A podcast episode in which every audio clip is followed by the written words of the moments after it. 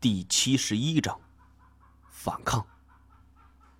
太贤栽进了雪地里，再无一点反应，肩膀碎裂，胳膊无法动弹。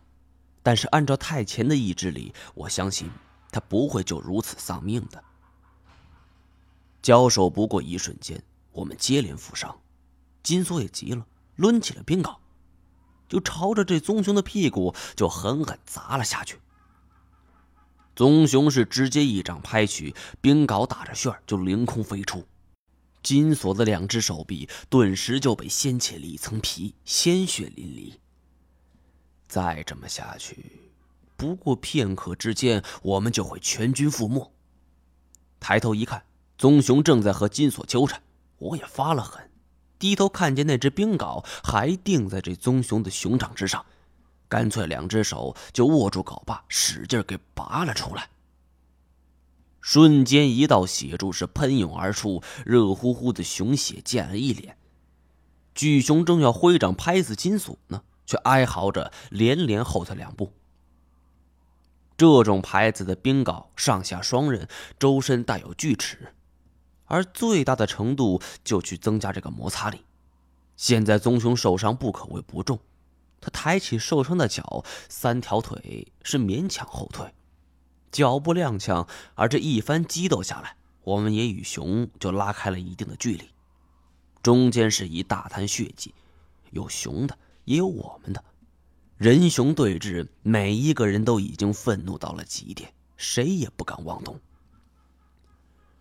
我双手举着冰镐，双目死死的盯着棕熊，棕熊也看着我。目露杀机，呼呼的冒着白气儿。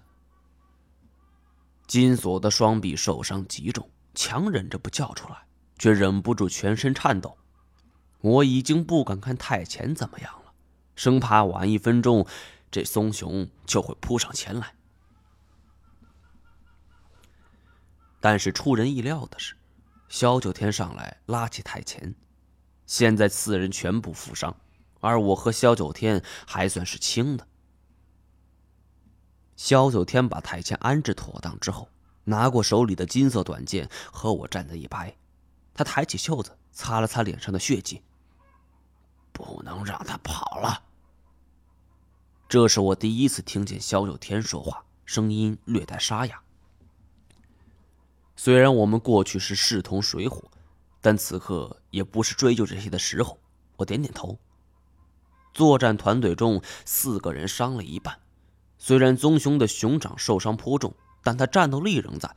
我和萧九天不敢小觑。一左一右，他现在动不了。萧九天推了一把，我从左边上，萧九天则走右边。棕熊左右看着，很快便明白我们是怎样的打算。他呼呼喘着粗气儿，喉咙鼓动，发出阵阵低吼，似乎正在进行着警告。不过事已至此，现在也无法回头了。我和萧九天一左一右站定位置，萧九天点点头，使了一个眼色。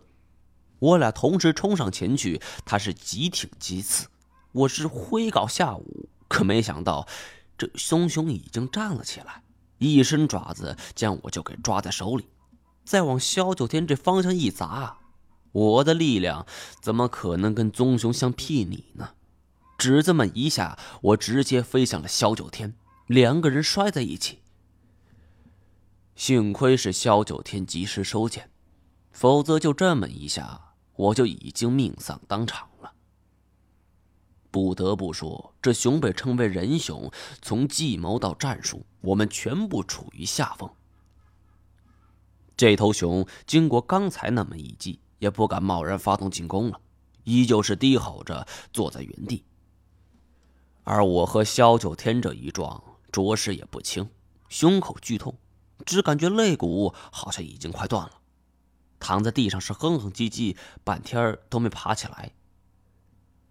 不过幸亏棕熊受伤也不轻，并没主动发起进攻，否则我想我和萧九天就已经交代了。过了许久，我强忍着疼痛。从地上爬起来，喘着粗气儿，盯着面前的棕熊。已经到了生死存亡的关键时刻，我们都已经到了最后的极限，就看谁能咬牙坚持到最后。棕熊气喘连连，想尝试着站起来，但是刚才那一镐已经钉穿脚背。棕熊体重非常大，也正是因为这一点，四肢要承受的重量也非同小可。一只脚板被穿个洞，就等于废去了他的行走能力。萧九天双手撑地，慢慢站了起来。他将金色短剑插进雪地里，我赶紧拿起来。然后他左顾四盼，就从这一边搬起了一块篮球大小的石头，卯足力气向着棕熊丢去。只可惜如今已经是强弩之末了。更何况，棕熊的双掌没有受伤，轻轻一挥，便将石头给挡开了。萧九天扔出这块石头之后，也泄了力气，坐倒在地，动弹不得了。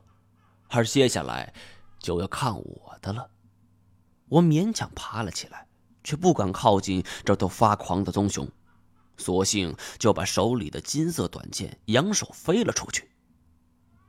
金色短剑泛着金光。这棕熊到底是畜生，不晓得其中厉害，伸出爪子便要挡开。可这金色短剑是锋利无比，它凝结着老夏一生的心血。